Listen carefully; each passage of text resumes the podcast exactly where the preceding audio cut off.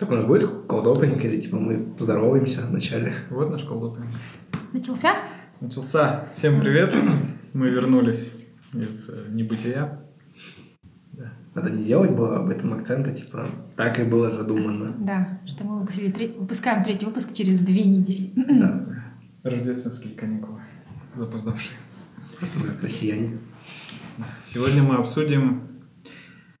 э, помогите мне, как это сформулировать. Ну, Наше отношение к жизни, к работе, к Ну, больше Тому- о, работе, да, да. про увлечение. чем заниматься вообще, пока мы живы. про это или про то, что мы любим заниматься всем подряд и не испытываем никакого стыда? Или испытываем? Да, и про это, этого. и про... Ну, думаю, детальнее, да, об этом, потому что заниматься всем подряд, нормально это или нет. Давайте я начну. А, Немножко расскажу. Допустим, сейчас я помимо работы а, мне, ну, я там, мне- я люблю очень много. А, кстати, вот про чтение, да, про то, как я читаю, это тоже говорит очень многое. Потому что я читаю все подряд, и мне нравится читать художественную литературу, нон-фикшн, но внутри нон-фикшена мне нравятся темы про психологию, про э, там, эволюцию. Ну, то есть, как бы у меня нет такого, что я там в одной теме углубляюсь, начинаю ее изучать.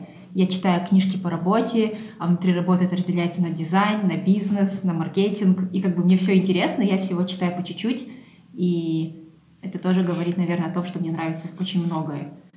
Ну да, я в прошлом году в какой-то момент начал читать книгу «Современные яды», она про токсикологию, и я когда начал читать, думал, зачем я это читаю, потому что мне это ни в работе, ни в жизни вообще не надо, а книга еще, блин, сложная, то есть я просто читаю книгу, у меня на телефоне Википедия открыта, потому что я 80% слов я не понимаю, то есть там аминокислоты, нуклеотиды всякие, и я вот ее дочитал и такой, а что делать с этими знаниями? Сначала парился, парился, а потом такой, потому что да и пофиг. Но я пока читал, мне было интересно, и, наверное, это было важнее. Процесс такой.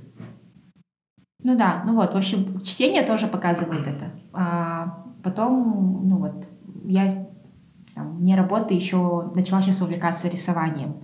Ну, то есть я прохожу а, сейчас курс по перспективе. Мне подарили родственники iPad, и я сейчас Apple Pencil рисую, мне нравится.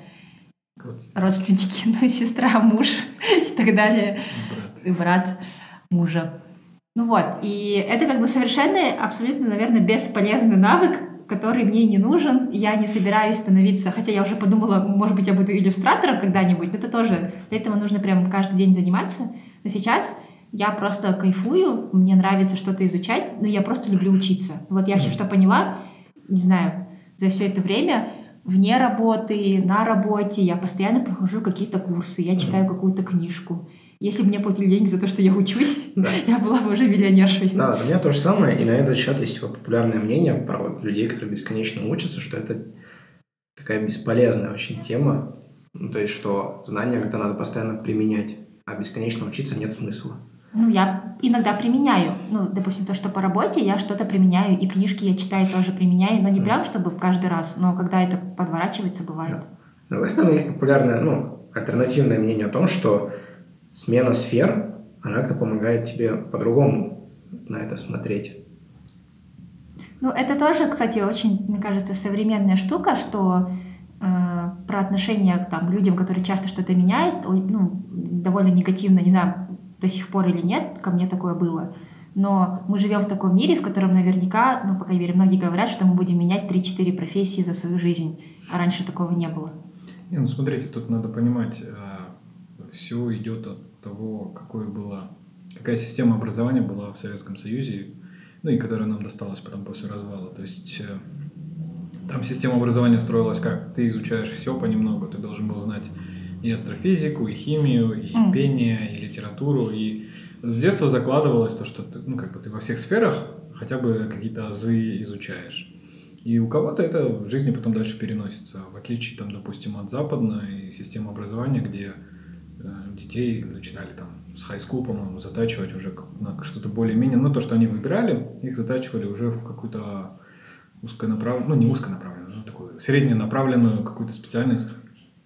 Дальше они уже шли в университеты, там делали карьеры именно в свое какое-то направление, как-то была узкая специализация. До периода, ну вот там, современного периода, скажем, назовем его так, когда э, интернет и развитие технологий позволили людям стать более гибкими там, в том, где они могут работать, кем они могут работать, как они там делают деньги. То есть сейчас можно просто в Инстаграме быть моделью и зарабатывать деньги. Раньше такое ну, представить было сложно. Чтобы зарабатывать деньги там модельным бизнесом, надо было становиться там топ-моделью Клаудия Шифер какой-нибудь, Синди Крофорд. Вот, поэтому как бы у нас, наверное, может быть, даже нам немного повезло, что досталось такое прошлое, которое сейчас нам помогает а, вот в, этот, в этом переходном периоде оставаться актуальными. Ну, то есть мы можем менять, может быть, и не резко там большие, ну, как бы разные сферы, да, по работе, а, ну, хотя бы внутри одной большой индустрии менять там направление свое карьерное, свое движение, то, что мы можем делать. А я слышала, или мне кажется, поправьте, что в Америке там первые пару курсов там, в колледже или в университете такие такие общеобразовательные предметы, где ты можешь изучить и математику, и литературу, mm.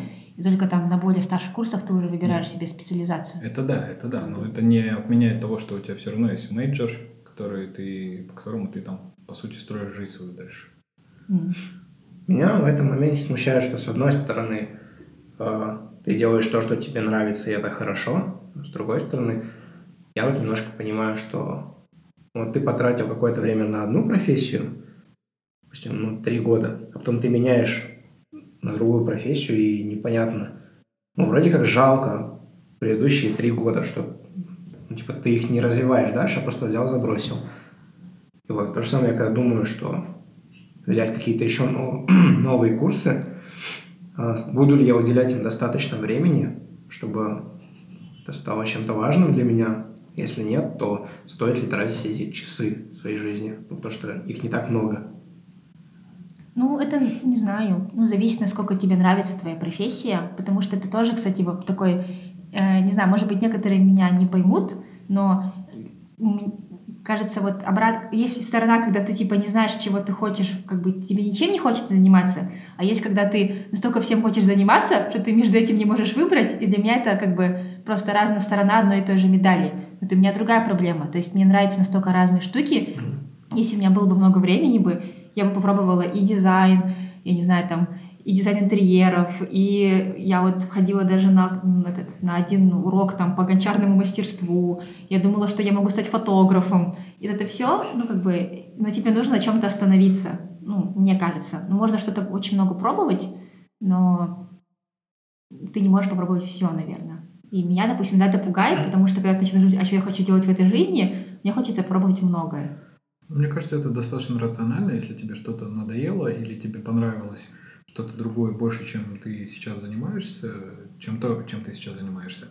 Ну, сменить это и заниматься новым, если это не вредит там, грубо говоря, твоему доходу, бюджету, может быть, здоровью.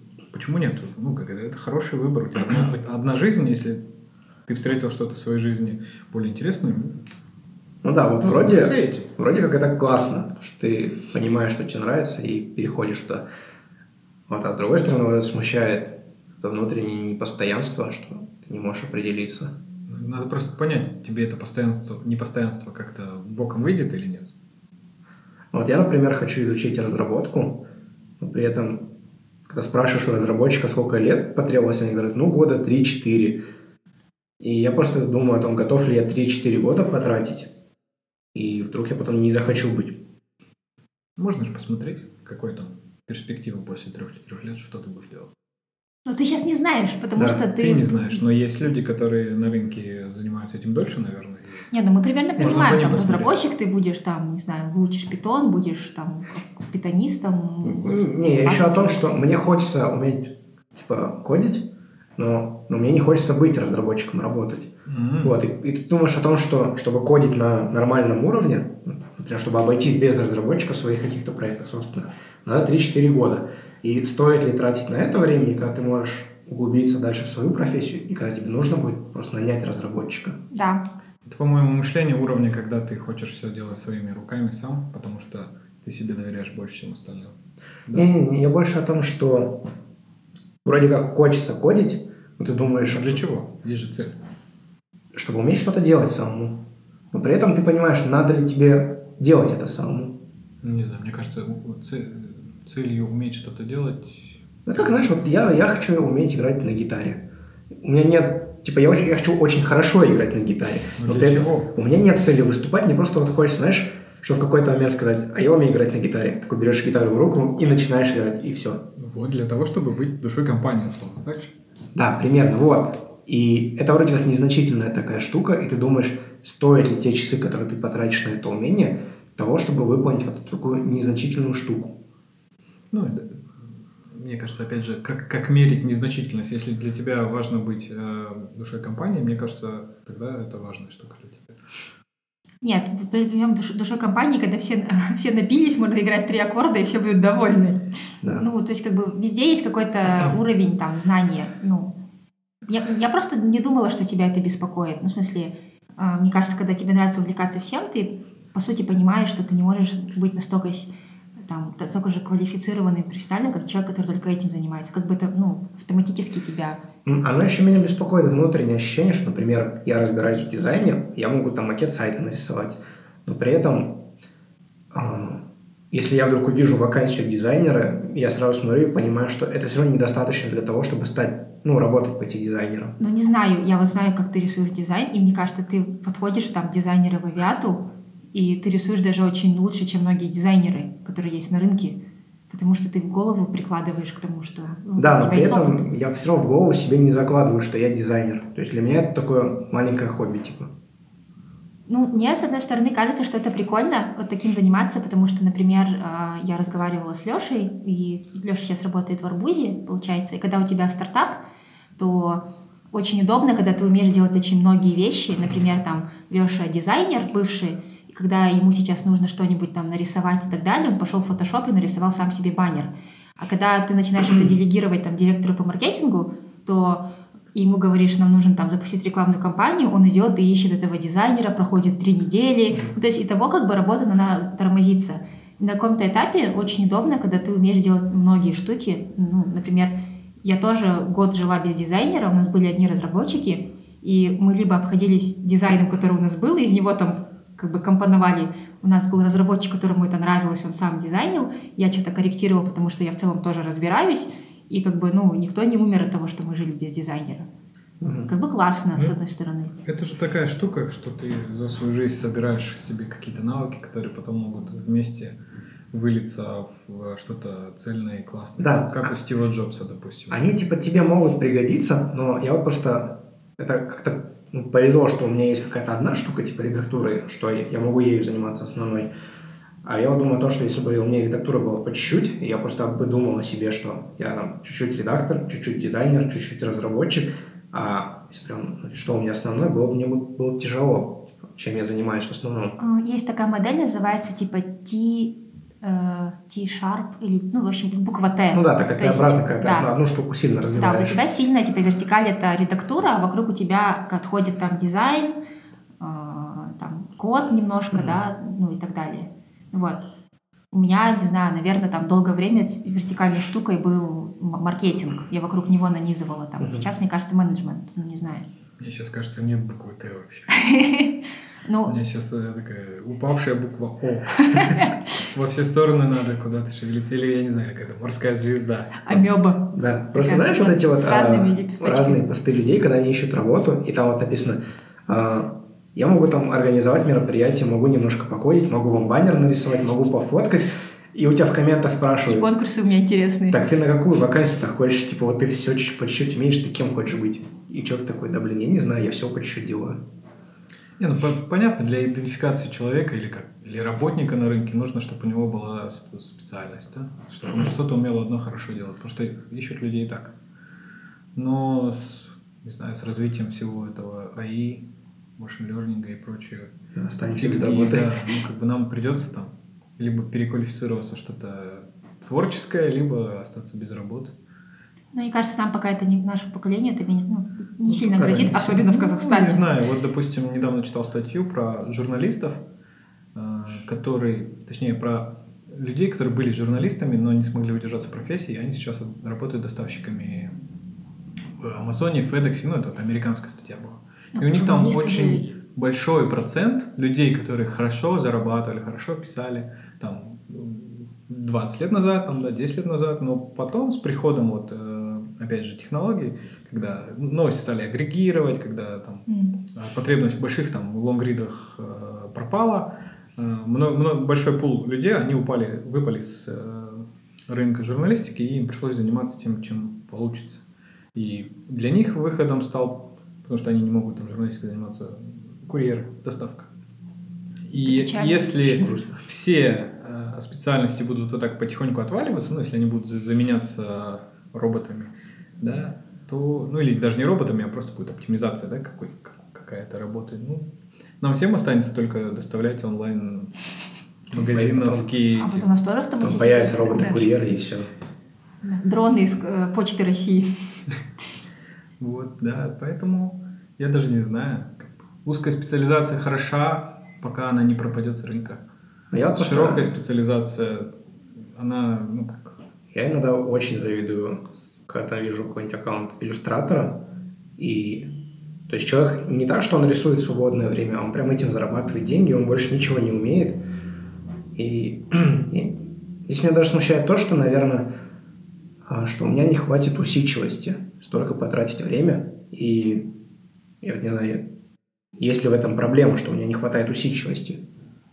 Мне кажется, что ты довольно, ну, для меня, ну, то есть ты занимаешься редактурой, и это тоже так, как бы для кого-то типа, о, он там постоянно а, передачит текст.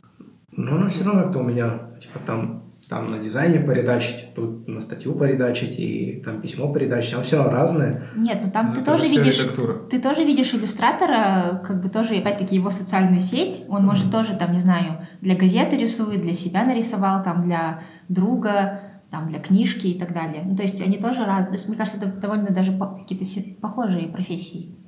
Ну да. Вот. А потом вот я сегодня вот в чатик ребятам скидывала, вот перечитывала сегодня лекции Бюро Горбунова, где они тоже рассказывают про полководца и про мага, что полководец — это человек, который умеет делать много разных вещей, а маг — это который там умеет делать... То есть полководец, он берет какой-то, как там было написано, логикой, да, там, м, тактикой и так далее, а маг, вот как в компьютерных играх, он приходит, но весь одна сильно прокачанная а, как бы особенность, да, как- какой-то скилл, а, он приходит там и убивает всю, там, всю армию.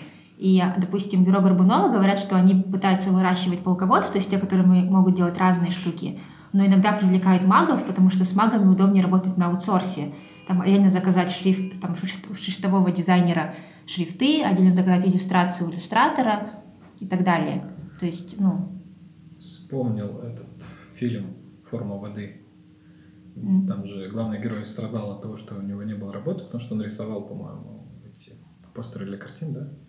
А, Ну, не главный а, герой, это не сосед главный, был. с- с- сосед. Его сосед. Да. И необходимость в, Его этой- сосед. в этом отпадала, потому что появилась печать или что-то такое. Мгм. Вот. Я про то, что вот иллюстраторы, маги, это, это классно, когда у тебя, когда это нужно на рынке, но потом это все может в один момент пропасть, и Ну, это по-разному. Да, Сейчас иллюстрация, она прям офи- а, очень много переживает такую, по-моему, не знаю, как- какую-то реинкарнацию. Сейчас очень много иллюстрируется. Да. И я про вообще, любит. в принципе, любую, как, любой другой, любую другую специализацию. Ну вот, поэтому, как бы, не знаю, мне нравится, что я как бы полководец, да, что я умею всего по-разному, с одной стороны. Ну, мне иногда тоже это нравится, а иногда вот как раз я дико парюсь о том, что меня нет чего-то узконаправленного прям.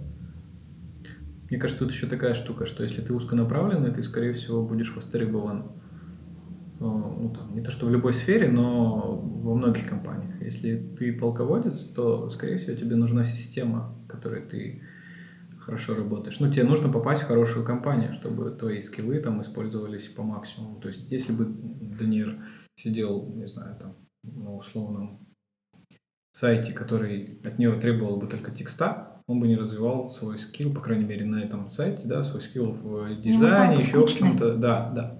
Если бы ты тоже была не в компании, ко- в которой ты можешь делать разные там эти задания в разных э, направлениях, ну, как бы ты тоже, раз- если бы ты не ушла, ты бы развивала что-то вот одно, и как бы Я, скорее всего, тебе была- было сложно было расти тоже как полководцу. Вот поэтому, э, если у тебя узкая специализация, тебе проще, мне кажется, найти работу во многих местах, даже на аутсорсе. Типа того.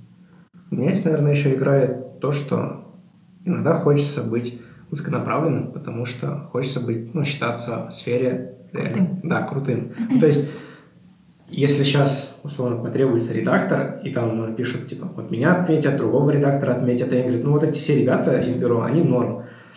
Или, например, вот когда ищут фотографа, там тоже отмечают кучу фотографов, и когда человек делает более точный запрос, например, мне нужно отфоткать меню для ресторана, и отмечают одного чувака какого-нибудь, говорят, вот этот чувак строго фотографирует только еду, и лучше него никто не сфотографирует. То есть у человека такой образ появляется вокруг. Гордыня. Ну, оно, да, есть немного. Пойдем по смертным грехам. Ну, то есть хочется, чтобы, ну, типа, вот Данияр, он, типа, специализируется на том-то. Мне кажется, у тебя есть уже, типа, ты редактор. Тот самый Даниэль. Да. У тебя бренд уже есть. Ну, может, да, не знаю. Вот, а у меня до сих пор этот идет бренд, по-моему, маркетолога больше, чем продукта, потому что я перестала светиться, и это как бы, я говорю, я уже не занимаюсь маркетингом. Не знаю. Ну, про меня кто скажет? Данияр из Авиаты, кто-то без Авиаты. В YouTube потом напишут, кто такой Даниэль. Не знаю, я, допустим, не подходил к своей там, карьере как-то осознанно, осмысленно, поэтому у меня все как получалось, так получалось. Сейчас пока что у меня пошел хороший новый виток, где я хотя бы начал понимать, что, что я могу сделать, что от меня ждут и как это делать. И мне это пока интересно. Но у меня тоже получается сейчас скиллсет развивается такой, типа, надо знать все понемножку, делать ничего я все равно не, не буду уметь, но как-то надо организовать работу. У тебя сильно работа отличается от той, что- чем ты занимался? По сути, не так сильно отличается, отличается сфера. Ага. Ну, то есть у меня все равно координация, у меня все равно выбивание данных из там, людей. И вот вот такая. Ой, давайте я расскажу свою Я, щас- историю. я хочу узнать, а, ну вот у тебя какие ощущения, типа, ты 7 лет работал в одной сфере, и по логике переходит в той же сфере, просто в другую компанию, а ты так резко взял и сменил. Не совсем понял. Ну, в смысле, ты работал в агентстве, и по логике, отработав 7 лет в агентстве, часто переходит просто в другое агентство. А, А ты у- вообще ушел не из агентства, другое. компания. ну, честно говоря, мне повезло, что я ушел из агентства. Смог уйти не в агентство, потому что мне там стало скучно просто. А Я как бы, не то чтобы я там изучил весь рынок, хотя можно Через сказать и 7 так. лет стало скучно, понимаешь? Мне Да. через год бывает скучно. Нет, мне стало скучно не через 7 лет, но я там задержался, потому что были, был проект, который я вел. И я его не мог оставить, а потом вмешались еще какие-то факторы жизненные. Вот, но по сути мне стало скучно. Я просто уже понимал, что если я пойду работать дальше в другое агентство, я буду заниматься той же самой работой, и мне это будет... Вот я просто там лягу и это буду, плакать и умру на работе. От- просто от того, что я не могу уже одно и то же делать. Тут я пошел, по сути, как бы функционал он примерно такой же. У меня, как бы, я примерно делаю то же самое, но сфера другая, люди другие, задачи другие, и, в принципе, а, есть ощущение, что я влияю на что-то Мгм. в жизни, в Казахстане, не знаю, там. А не так, что я ну, как бы просто размещаю рекламу. Немножко другое ощущение. Ой, про это тоже можно говорить, просто- насколько значима наша работа. Ну, можно я тут еще один свою, Да. свою телегу расскажу? Про то, что я как бы, не знаю, вот я, может быть, завидую Данику, что Даник может что-то делать, в том числе руками, умеет отредактировать текст. Я просто через какое-то там время, я там размещала рекламу тоже э, в контексте и так далее, я стала менеджером. А когда ты менеджер, ну ты как будто бы ничего не делаешь. И это меня очень долго парило, потому что, ну, как бы я, мои инструменты там это другие люди, которым я говорю, что делать, но я очень долго не могла осознать и признать их труд своим тоже. Ну, потому что, как бы, по факту я не рисую дизайн, я я не пишу код, я, ну, как бы, я просто говорю, как бы, что делать, да, там где-то комментирую их работу, и для меня было, наверное, ну, очень тяжело к этому привыкнуть. Я вроде как бы привыкла, хотя недавно тоже у меня была такая проблема. То есть я раньше управляла разработчиками, дизайнерами, потом я начала управлять менеджерами, которые управляют разработчиками, дизайнерами. Я, по-моему, говорила об этом Да. в первом подкасте. Вот. И это про то, что как бы тебе сложно как бы присвоить себе часть труда, хотя как бы с одной стороны ты как бы всех их собираешь, менеджеришь, и без них бы, может быть, без тебя, может, ничего не получилось. У меня Поэтому мне хочется что-то делать руками, Потому что вот, возможно, это та, почему я начала там рисовать, или я хочу что-то еще поделать, потому что у меня есть в этом потребность. Я вот так и не смог это принять, потому что когда в агентстве попробовали меня поставить руководителем, я не справился. Потому что, не знаю, я начал тухнуть. Ну, месяц кончается, и ты такой задумываешься, там, не знаю, дизайнер нарисовал 100 картинок, там, СММщик там собрал там тысячу подписчиков, ну, не тысячу больше, копирайтер написал там тысячу постов. А ты запланировал задачи. А ты такой, а я просто проконтролировал, что все они это сделают. И вот, и для меня это очень психологически важно, так, прям галочки ставить, типа, что я сделал. Я даже с этого года, а, потому что у меня была проблема, что я думал, что 2018 просто пролетел и ничего не сделал. Себе просто в айфоновских заметках ну, создал простую заметку, я там пишу 1 января там, отправил рассылку, 2 января там, опубликовал новость. И там куча незначительных вещей, но в конце недели такой смотришь, ну, не сильно критично, ну, не сильно важно, но что-то я вроде делал. Не знаю, я тоже первое время мне не нравилась идея вообще того, чтобы я управлял кем-то. Потом, когда у меня появились люди, которые делали работу, которую я раньше делал, мне это понравилось. Я подумал, в принципе, нужно время, чтобы они поняли, что как делать, но потом они начинают делать не сильно хуже тебя, и, и окей. Да. Зачем тебе напрягаться? Ты можешь заняться какими-то другими вещами. Ну вот. А с другой стороны, меня иногда вдохновляет, что я помогаю другим людям строить их карьеру. То есть, как бы я чему-то научилась, и я могу им как бы в чем-то помочь. У нас есть, допустим, девочка-дизайнер, которую я нашла, с которой она прошла там бюро Горбунова, и мне приятно, что через какое-то время, да, там может быть, а может она такой же стала бы, я не знаю, но как бы мне нравится, что люди, которые работают со мной, они становятся классными. Ну, как бы меня это вот периодически вдохновляет. По поводу управления я вспомнил в том же бюро, там был урок про эту осьминожку твоих навыков. Там показывают, что у дизайнера навыки там нарисовать баннер, нарисовать интерфейс. Ну, то есть каждая его осьминожка — это определенный навык. А есть арт-директор, и его осьминожка — это эти дизайнеры. Да. это его просто руки. Это как вот Стив... Я читаю книжку про Стива Джобса и про то, как он э, постоянно на, на всех кричал на дизайнеров, и он, может быть, сам не рисовал, но то, какие он давал комментарии, по сути, он, он как бы, да, при помощи других дизайнеров делал там Macintosh, iPhone и так далее. Хотя сам он как бы, ну, не умеет этим заниматься. Это тоже очень важно. Да, вот в таком, это вот как раз, наверное, почему я, в принципе, нахожу более-менее плюсы в подходе своей работы, что когда ты разбираешься немножко по чуть-чуть, ты многое не можешь сам делать, но ты можешь видеть плохое. Да. Например, вот когда я работал в агентстве, а до этого я был фотографом. И это мне помогало в том, что когда, допустим, другой, когда есть другой СММщик, ему дизайнер сдает картинку, и где-то он там ну, прохалявил и свет плохой нарисовал. И этот СММщик, он это не видит. Он просто взял картинку и запостил ее. А я подхожу к дизайнеру, и я вижу, что свет плохой, как раз таки потому что ну, у меня есть вот бэкграунд фотографа. Поэтому я, в принципе, наверное, не сильно парюсь. Ну, я таким образом оправдываю, что все вот эти, то, что я изучаю поверхностно по чуть-чуть, возможно, когда-нибудь пригодится. А, и вот я просто вот про, про бюро Горбунова, мы, наверное, наверное, даже ссылочки оставим на эти осьминожки. Это интересно, ну, подумать про себя и, и разложить как бы себя, да, по навыкам. Вообще, что ты умеешь, насколько ты себя оцениваешь.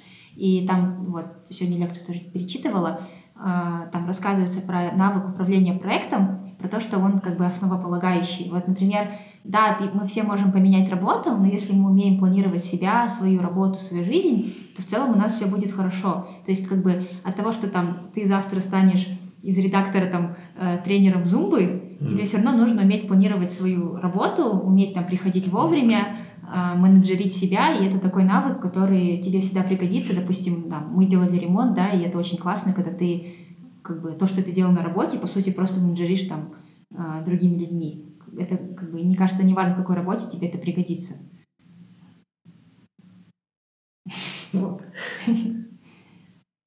Поэтому я всегда советую, ну, как мне кажется, надо вот, я советую всем уметь планировать себя, наверное, уметь где-то фокусироваться, не отвлекаться, а, там, ну, как бы прокрастинация, конечно, всегда есть, но как бы не, да, не ну, Не знаю, вот мне еще э, недавно же был этот молодежный форум или слет в Астане. Вот я там узнал этот термин молодежь не, не ед, не ид, что-то такое. Ну, Короче, которые не работают, ничего не делают. Я задумался, по сути, я вот по-хорошему я тоже не хочу работать. Ну, в плане, у меня нет желания э, работать. У меня есть понимание, что надо работать.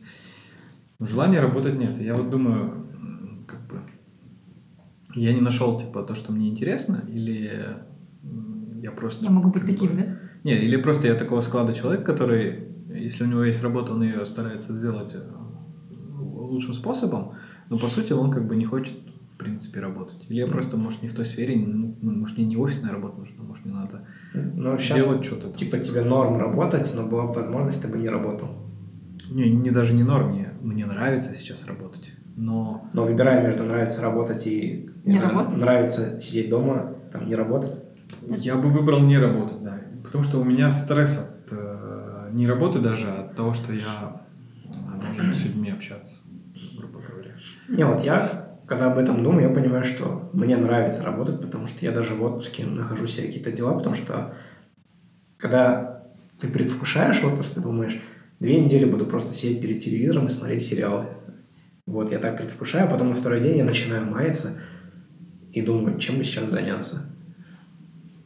Вот ищу себе какую-то работу. Я не могу отдыхать вот прям вот, вот прям вот потонить на диване больше дня или двух. Ну, я тоже не могу, это, я не знаю, Ну, кто так это- может. Ну, это в том Очень числе про... Да, это в том числе про то, что тебе все равно хочется чем-то заняться. Не, ну даже Потому вот работа это тоже там, не знаешь, там, ну, дома прибраться, это тоже же как Не, ну даже работа. эти хикки, они же не так, что сидят и ничего не делают. Они сидят там в интернете сидят или еще что-нибудь. Они что-то делают. Просто у них, получается, образ жизни становится затворническим. Я вот думаю просто, всегда в истории человечества были отшельники, еще какие-то люди. Может быть, это склад характера, я не знаю, там устройство ума, там, мозга такое, что ну, как бы, ты не хочешь заниматься таким. Может, я хочу стать философом, проповедником, может пойти суфием стать куда-нибудь. М, ну, Тут мне кажется, что вот Монахом. а, интересная штука про ученых, например, а, которые там жили в средневековье, они,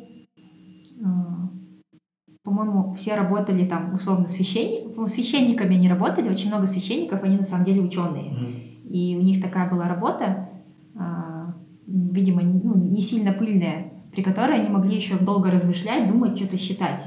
Как бы э, они все работали, но не как бы сильно заморачивались, потому что ра- раньше ученые, они как бы ну, не могли заработать денег. Ну, я думаю, у Им них все равно был приходилось. доступ к книгам каким-то, к э, библиотекам, у них был доступ к командировкам, скорее всего, по церковной линии. Ну, или писатели. К ним- Писатели тоже где-то работают. К ним пере- приходили э, путники разные в церковь, там, ну, в монастыри, и они могли общаться и обогащаться. Поэтому, наверное, как бы они ну, не просто так там располагались. м- э, Может, они даже не специально туда шли и располагались, а просто находясь там и э, Становились учеными. становились, да, учеными. Может быть, как бы место влияло на... Я вот периодически задумался о какой-то непыльной работе. Ну, типа, я часто завидую охранникам в бизнес-центре, потому что я вот думаю, что в бизнес-центре особо нечего охранять, и по ночам они надо тупо смотрят телевизор. Вот так устроиться охраннику в этот бизнес-центр чисто на ночную смену, взять с собой ноут и, не знаю, делать какие-то другие задачи. Ты вроде как на работе, но ты делаешь что-то другое. Там сидеть. В детстве я очень завидовал продавцам книжных магазинах, потому что я думал, что они могут бесконечно книги читать. При этом, мне кажется, они- у них тупо нет времени на это. Они весь день торчат в магазине, ночью спят. Когда им читать? Ну, им же нельзя Прям, стоять читать. в магазине. Ну, нет, они же за ними следят. Ну, ты в меломании, допустим, работаешь, наверняка у тебя там, э, приток клиентов вечером, а так целый день сидишь там на скамеечке. Ну, по крайней мере, я видел, ну, может, не в книжном магазине, а знаешь, вот эти, например, в юбилейном раньше был такой уголок, где женщина продавала какие-то маленькие книжки и журналы. И вот я к ней заходил в юбилейный, она сидит какой-то журнал читает. Ну, господи, лучше, лучше, я не знаю, работать в офисе, чем журнал читать, честно. Книжки можно читать. Книжки же, да. Можно на этом, на, на телефоне смотреть сериал. Ну, это же, по сути, то же самое, что дома сидеть на диване и смотреть сериал. А Ну, тебе же тебе за быстро надоест. Кто мне платил деньги за просмотр сериала дома? Это как ты же, по-моему, твитил, да, про то, что мне нужна там богатая, успешная женщина, чтобы я не работал. Да. Вот. Блин, я, кстати, на днях видел вакансию Netflix. это да, немножко от темы, они искали людей, которые готовы залпом смотреть сериалы. Я просто такой, Бинж-вотчить. куда высылать резюме. Ну да, им получается, я почитал, для чего это нужно. Им, они же собирают людские профили, ну типа там, ты посмотрела «Карточный домик», тебе понравилось, ты посмотрел еще один сериал, и третий сериал, не знаю, возможно, он тебе понравится, потому что ты посмотрел те два.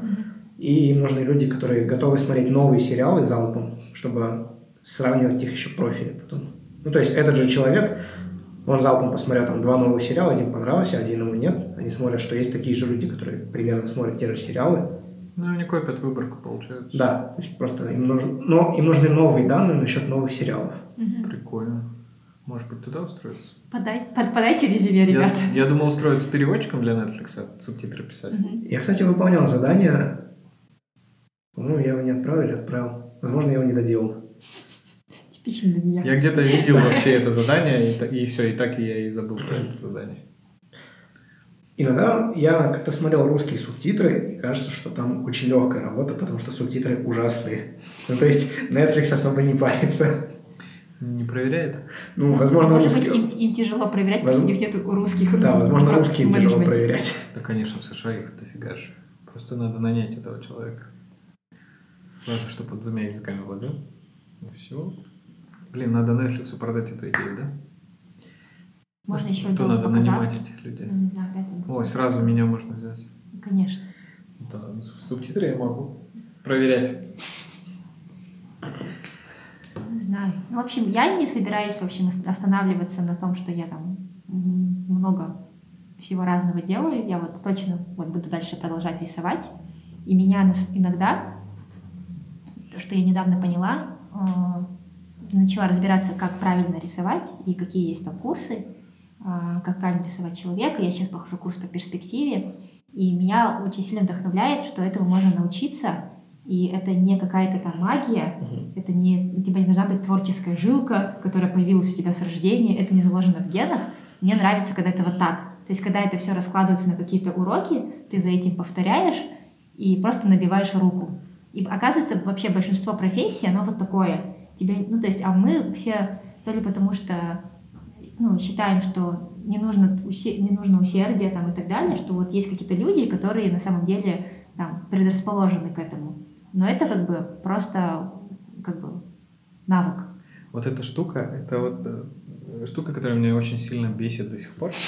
Я называю это эпоха романтизма. Это вот, я не знаю, примерно 95-2005, наверное, был период, когда был расцвет вот этих ВКонтакте, еще каких-то вещей. И очень много информации, которая давалась ну, там, другими же людьми, она шла вот какая-то такая, как это называется, безапелляционная. Ну, типа, ты должен быть э, творческим, ты должен быть каким-то еще, у тебя там должна быть жилка, искра, муза. Короче говоря, эм, Музы нет, ребята. создавалась, да, вот какая-то, какой-то, какой-то понятийный аппарат того, что ты должен быть, у тебя должно быть что-то внутри, чтобы ты был кем-то. Ну, как-то, как-то так. Я не могу это сформулировать прям четко, потому что это все вот так вот расплывчато. Ну, как- Как минимум у меня в голове. Но вот из-за того, что тогда было в медийной сфере, это все ну, как бы повлияло на людей, и многие там, не знаю, э, которые, люди, которые могли бы заняться чем-то творческим, не занялись Да, этим. они, у них есть барьер, как будто бы у них не получится. Да, и это вот, это вот просто потому, что где-то какое-то мнение пошло и стало преобладающим. Это такая, честно говоря, ересь, когда мнения не строились на других мнениях, а не на каком-то рациональном подходе. У меня вот есть такой барьер. Мне кажется, что я не умею рисовать, и мне не дано рисовать. Но когда я об этом думаю, я понимаю, что я просто даже не пробовал рисовать. Ну вот, вот. Ну, ам, мы, наверное, уже заканчиваем, да? Типа, тоже? Да нет. Нет? А, ну ладно. Я еще хотел рассказать про... А, сейчас, подожди. А, Давай. Короче, я думаю, то, что я не буду бросать то, что я там начинаю все подряд. Меня парит то, что я не всегда умею выбирать. Например, мне одновременно там, хочется научиться дизайнить интерфейсы, и головой я понимаю, что это нужно, в принципе, в редактуре поможет. А еще, например, не знаю, я бы хотел там на курсы гитары, и как бы головой понимаю, что вот типа интерфейс это и там, и там мне одинаково хочется, но то более полезно. Но иногда хочется бросить и начать другое, то, что не факт, что будет полезно, но просто типа... э, к- то есть как определять то, что тебе действительно хочется, с сиюминутными хотелками? А ты и туда, и туда не успеешь. Ну, таких вещей много. Например, недавно я думал о том, чтобы пойти на курс э, этой компании «Икра» российская по рекламе. И у них есть курс концепция, ну, креативная концепция рекламной кампании. Мне его хочется пройти, при этом я понимаю, что я уже не работаю в рекламном агентстве, и мне эта штука вряд ли пригодится. И это время я могу потратить, например, на изучение курса по разработке, который мне может пригодиться. Я тогда в таких случаях я просто беру и выписываю все на бу- бумажку и ставлю там рядом оценку, что я хочу больше. И вот так отсеиваю то, что не нужно. Ну, Или помог- когда плюсы и минусы чего-то там, да, выписываешь. Тоже. Ну, помогает, когда ты просто это визуализируешь. Иногда помогает, иногда нет. Ну, попробовать всегда можно. Ну, я здесь, допустим, учусь, наверное, быть, наоборот, менее рациональной, потому что я всегда выбирала все, типа, исходя из пользы. И мало думала, например, о себе. Как бы, и получается, что у меня вся моя, там, какое-то свободное время, оно все равно шло как-то вокруг работы. Я после работы читала по работе, я после работы могла поработать, там, или что-то еще сделать, да, типичная жизнь. Вот. Но потом, как бы, я поняла, что там, ну, я не, допустим, я не, я не занимаюсь спортом, да, ну, как бы осознанно там ходить там три раза в неделю. Но в этот раз я, допустим, выбрала абсолютно, казалось бы, бесполезную штуку с точки зрения там, моей профессиональной карьеры, но я попробовала, и мне кайфово. И как бы я подумала, почему я не могу там себе разрешить просто покайфовать от этой штуки. Я, наверное, проблема с тем, что вроде хочется делать все, но при этом я читал всякие статьи а, о том, что надо делать три дела в день, там три дела в неделю, Мгм. и я пытался выбрать себе на год какие-то три дела, и, и вот я думал о том, что, наверное, было бы полезно под них уже подстраивать. Ну, типа, например, ты выбираешь, что тебе хочется рисовать как годовую цель, и ты думаешь, вот, не знаю, посмотреть мультик, и, в принципе, такая, можешь это притянуть к тому, что мультик тебе поможет, ну, рисовать то, что ты посмотришь. Да, И- можно... Да. Да, то есть, в принципе, у меня пока не получается выбрать три больших дела. То есть можно скакать между вот этими всякими курсами, если они укладываются в твое большое дело. Мгм. Я пока не могу просто вот эти три большие выбрать. Есть классная книжка, я ее прочитала в январе, называется «Найди время». Ее написали чуваки из Гугла. А, а там один работал в YouTube, второй работал в Gmail. И они рассказывают про то, как а, сфокусироваться на главном и про то, как а, отсечь там все отвлекающиеся моменты, они называют это бассейны бесконечности. Ну, вот эти, э, это Инстаграм, YouTube, когда ты вот просто берешь и залипаешь там, например. Вот, и классная книжка, и я сейчас по ней тоже, я пока плохо понимаю, чего я хочу делать. Они, а, там такая концепция, что тебе нужно выбрать, выбрать главное за день, ты его там прям осознанно. Ну там, там история, что когда ты вот так вот работаешь постоянно и не осознаешь, какие у тебя приоритеты, потом тебе немножко а, становится, а, ну, непонятно, ты как бы нормально вообще провел последний месяц или два или три, и как бы от того, что у тебя нет приоритетов, тебе становится ну, неуютно, и как будто бы ты ничего не делал. И это вопрос не какого-то конкретного там, знаешь, а, реальной, реального вклада да, там, в жизнь, там, в пользу для людей, а какого-то своего осознания, да, что для тебя это важно. Если ты хочешь там выбрать для себя главным семью, то для тебя там каждый ужин с родителями там, или с женой будет такой, ну, важный, и ты будешь об этом знать через месяц.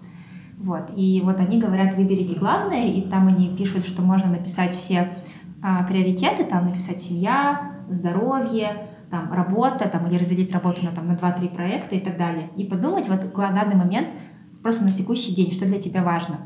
И это главное, его можно менять хоть каждый месяц. Ну, Мгм. то есть, как бы, ты не обязан выбирать на год вперед, если ты пока этого не умеешь. Но выбери хотя бы себе на месяц, и месяц позанимайся этой штукой, как бы. А потом поймешь, если тебе понравится, продолжишь ее в следующий месяц. Вот, это очень классная книжка, я сейчас по ней пытаюсь первый раз выбрать главное не по работе, потому что я всегда ставлю работу самым главным, а я выбираю, допустим, курс по, по, по перспективе. Я там в календаре себе забила после ужина этот слот, а, я после ужина не иду смотреть сериал, хотя не всегда получается, и, а иду рисовать. Вот. Но еще иногда помогает, что рисовать можно и смотреть сериал одновременно. И как бы я вот последние 2-3 дня чувствую себя как бы более, ну, как бы горжусь собой, что ли, что а, я там не залипаю в соцсети, а вечером иду рисовать. И я как бы, ну, у меня есть на это время, как будто бы. Поэтому, ну, можешь, в общем, классная книжка, мне кажется, тебе понравится. Да, у меня, видимо, проблема именно с этим, что получается найти главное, и я прям сильно скачу. А вот здесь я тоже, я, короче, отпустила от себя, что вот есть какая-то как будто бы давление, что тебе нужно выбрать главное вот аж на целый год, да, и вот тебя это будет давить, вот если ты сейчас не выберешь, ты жизнь зря живешь. Я подумала, вот прямо сейчас мне это нравится, можно я этим займусь, а потом через месяц я могу выбрать другое, там, выбрать себе здоровье и пойти наконец-то по врачам, да, и почувствовать себя хорошо от того, что я там... Потому что у меня врачи тоже очень долго э, откладывают, что нужно там походить по всем и проверить свое здоровье. Мне кажется, здесь мы очень часто выбираем не себя, а типа надо выбрать работу там, ну, что-то такое, в общем. Не знаю, у меня какой-то такой сейчас подход, но я не думаю, я не знаю, долго ли я продержусь с- этим, может, только неделю. Ну, Кто его знает. Я за последний месяц понял, что и как бы очень важно и полезно отвлекаться уметь. Потому что если ты там, неделю ходишь и думаешь об одном, ну или там о, как, о нескольких там задачах на работе, и не отвлекаешься, ты просто постепенно у тебя концентрация и понимание этой и выполнения, как это выполнить эту задачу, у тебя начинает съезжать куда-то в минус, потому что ты слишком долго на ней этот зациклился, уже пропал фокус и прочее. Ну, Надо да, отвлечься, замыливается, да. голову перезагрузить и опа, Это при режиме работы еще. мозга. Концентрированный и расслабленный. Обычно нам все новые идеи приходят в душе. Ну, Кстати, да, я часто в душе догадываюсь до каких-то вещей и думаю так, блин, может мне в душе жить, типа, ну, Нет, это потому что сидеть ты в расслабен. душе. Не, потому что я с утра обычно иду в душ, голова свежая, я начинаю думать про какую-то проблему и такой, оп, это можно вот так вот решить. А было же какое-то правило, типа правило трех B, где приходят лучшие идеи, там типа bedroom, bathroom и что-то еще было, я забыл. А Что еще на B есть? Балконе? Когда куришь? Ну, не знаю. Расскажи про курс, э, которым курс о дол- о долговременных начинаниях. Ты А, же его закончил? Да. Да. Нет. Нет, я его закончил. Я еще не закончила его. Не, он у меня давно закончился, потому что я его купил сразу же, как Тимур выпустил. Это было... Я еще в агентстве работал. Ага. Да, это там, там получается 42 письма о том, как начинать проекты, но и не бросать. Потому что для меня это была самая большая проблема, что я начинаю и бросаю. Я пока рассылку бросила уже. А у меня так было, и там, кстати, вот этот, мне чем нравится курс, что Тимур такой классный чувак, ты можешь в личку написать. И вот он мне когда он мне написал и спрашивает, что, как курс нравится тебе? Я говорю, слушай, я вот на десятом письме остановился, и завал такой на работе, я бросил читать. И я у него спрашиваю, типа, это вообще как? Что я бросил курс о том, как не бросать. И он мне говорит, слушай, ну, типа, вообще нормально, не парься. То есть вернешься, когда вернешься. И ну, у меня, в принципе, так и получилось. А, Там был просто завал на работе, и после Нового года я выделил время. Я пропустил, получается, где-то 9 писем, это 9 недель. Все 9 недель не читал, потом вернулся и прочитал все. Вот. А меня эта штука, вот как ни странно, курс о том, что как не бросать, меня научила о том, что бросать это нормально. То есть там есть одно письмо такое, что если тебя что-то гнетет, то бросить эту штуку нормально и переключиться на более важное, не надо себя мучить. И мне понравилась, там есть формулировка о том, как ставить цели. Там было, что надо понимать, почему тебе это нужно.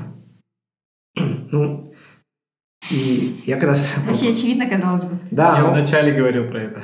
да, нет, оно очевидно, но, например, там вот есть, я не помню, есть ли такой пример, или я себе в голове сформулировал, например, когда у тебя бухгалтерия требует какие-то документы, и ты ставишь себе такую цель, надо сдать бухгалтерии документы. Ее тяжело выполнить, потому что, по сути, оно, оно-то тебя не надо. Это бухгалтерии нужны эти документы. И ты в голове себе такую эгоистичную немножко цель ставишь. Мне нужно сдать эти документы, чтобы бухгалтерия от меня отстала. Это у Людвига было. Быстро... Как его? Людвиг из э, Артемия Лебедева. Быстроновский. Да. Он говорил про то, что он- у него было про, про эту лейку душа, что Да. она его запарила, и, по-моему, его жена пилила, ну и как бы и тебе нужно сделать, чтобы тебе жена перестала пилить, например. Да. Ну, то есть, И по так сути, далее. тебе нужно починить лейку не потому, что она, она да. криво льет. Потому что вроде тебе и нормально, что она так льет, но тебя жена пилит, и почини, чтобы жена не пилила. Вот, и про постановку цели там он говорит, что надо найти вот этот внутренний кайф, почему тебе это важно. И он может быть эгоистичным, вот, про то, что сказал, научиться играть на гитаре, не, не чтобы уметь классно играть, а чтобы стать душой компании.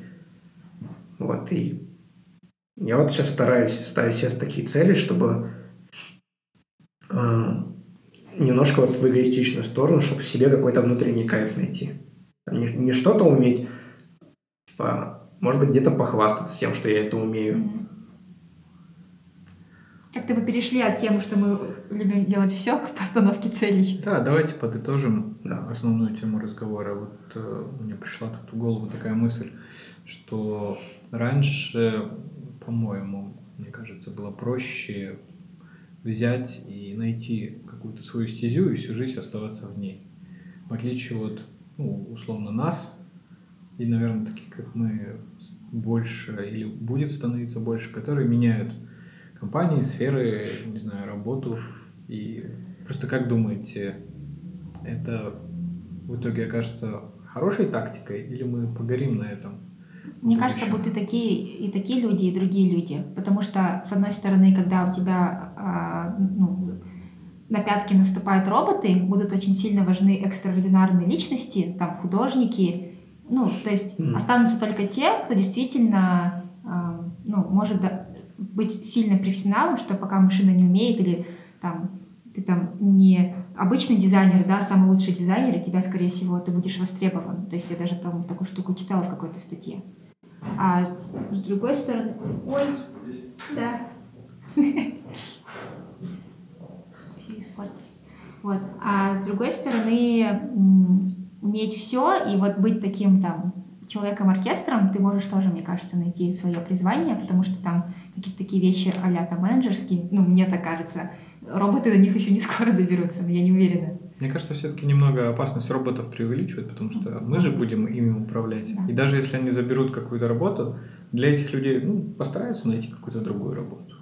Ну, Как бы... Это не так, что у нас появится армия бомжей. Ну, знаешь, когда в Штатах появилась конвейерная лента, куча людей просто оказались на улице. Да, но они пошли и нашли, чем еще заниматься. Не все нашли. Появились новые работы. Ну да, Ну, понятно, это что все не немножко найдут. проблемы, наверное. Ну да. Это всегда были там эти научно-промышленные революции. Ну, в общем, ладно, возвращаясь, мне кажется, будут и те, и другие, и это классно, и мне кажется, что не нужно стыдиться, что ты там либо отвлекаешься на все подряд, а лучше найти себе такую подходящую компанию или работу, в которой ты, наоборот, будешь чувствовать себя, ну, востребованным именно таким. Ну, я вот, да, я думаю, что я буду не сильно париться над тем, что я вот так скачу, но все равно немножко завидую таким людям, которые могут выбрать. Ну, знаешь, такие, которые говорят там, я повар в третьем поколении, и вы- я вот, мне 40 лет, я всю жизнь повар, и думаешь, офигеть, ну человек нашел свое, так классно. Потому что отчасти, когда я вот так скачу, я думаю о том, что я скачу, потому что я еще не могу найти свое. Мне хочется все попробовать, и, наверное, вдруг, если бы, если бы я что-то выбрал, то мне не захотелось бы скакать. Иногда я думаю об этом с такой стороны. Тогда тебе нужно пробовать еще, и вдруг ты найдешь. И- Да. или Да, ну вот, но знаешь, как в детстве говорят, когда там ты идешь на какой-то вид спорта, тебе не нравится, ты хочешь бросить, а родители говорят, ты походи еще, тебе понравится. И вот, я не знаю, есть ли в этих увлечениях какой-то определенный срок, когда себя надо немножко пересилить. То есть у меня всегда были проблемы именно с тем, чтобы пересилить себя до какого-то момента, когда это вдруг мне понравится. То есть у меня вот есть знакомый, который сейчас бегает. Он бегает каждый день в любую погоду, и он прям кайфует от бега. Но он мне говорил, что он полюбил бег через месяц. То есть месяц он себя просто вот изнурял и заставлял себя бегать. И может быть, вот я, например, купил себе гитару, я ее бросил. Может быть, мне стоило там три месяца помучить себя. И это мне бы понравилось. И меня вот это немножко парит, потому что я везде по чуть-чуть, возможно, потому что мне надо немножко себя чуть-чуть под- подольше заставлять заниматься. Ну, мне кажется, в детстве еще как раз-таки и закладывается характер. Как если ребенка заставить не бросить что-то одно, и пусть он даже это оставит у себя в детстве, ну, там, не знаю, игра на музыкальных инструментах или тэквондо какой-нибудь. А, Даже если он это бросит и не будет этим заниматься в взрослой жизни, но он это не бросит в детстве, то закалится просто характер и усидчивость и прочее. Но сейчас, как бы, ты уже не ребенок, вот, тебе, тебе да, надо Ну, просто попробовать чем-то долго за- позаниматься. а Той же игрой на гитаре там надо минимум, наверное, месяца четыре, чтобы научиться играть что-то Ну, а классное. потому что я учился месяц и бросил. Просто надо попробовать, и когда у тебя реально получится, ты сам поймешь, хочешь ты это еще дальше делать. Может быть, оно у меня действительно из детства, потому что я в детстве также попробовал походить на карате. Меня хватило на неделю. Тэквондо меня хватило на два года, плавание хватило на полгода. И когда я родителям говорил, я это бросаю, мне говорили, ну окей, У меня такая хочешь, же хочешь бросай. Меня точно такая же история. Вот. И поэтому я иногда завидую людям, которые говорят, которые прям очень классно играют на пианино. Я говорю, блин, ты офигеть классно играешь. Он говорит, потому что меня родители там заставляли каждый день по три часа этим заниматься. А а мы не знаем, надо поговорить с теми людьми, может, они чувствуют себя тоже несчастными, что им не дали выбрать. Ну, я не знаю, как бы... Ну, было же в какой-то комедии, где девушка играет на пианино, и потом, когда спрашивают, ты любишь пианино, она говорит, ты знаешь, я просто ненавижу это пианино. Я просто ненавижу его. Ну, если сказать о том, что э, игра на музыкальном инструменте или там боевые искусства это какого-то своего рода тоже знание, да? Э, мне кажется, можно поделить знания в мире на активные и пассивные. Может быть, ты просто не человек, предрасположенный к тому, чтобы получать знания в активном формате, а ты больше любишь кино смотреть или книжки читать в каком-то пассивном формате. Потому что я вот понял, что у меня все мои увлечения, которые я прям десятилетиями уже занимаюсь, ну, типа, смотрю кино, да. Но у меня это уже так, что я смотрю, там, не знаю, по 500 фильмов в год, грубо говоря. Ну, ладно, может, 300. Каждый день по фильму. Да. Ну, или на выходных по 10 фильмов. А, у меня это вот, ну, такое пассивное какое-то увлечение, где мне не надо вкладываться физически, да, там, но, может быть, и у тебя в этом дело. Ну, может. Потому что все равно даже игра на гитаре, тебе надо прилагать какие-то физические усилия. Если ты не такого склада человека. Ну, не знаю, я в целом считаю, что не, не- нужно шеймить за то, что люди чем занимаются всем подряд, и что нету какого-то одной истины, что, знаешь, ну, серьезно, что если ты не занимаешься чем-то одним и тем же, значит, с тобой что-то не так. Все нормально. И со всеми нами все нормально. Это же новая парадигма нашего века. Да, что нельзя ни- шеймить ни за что.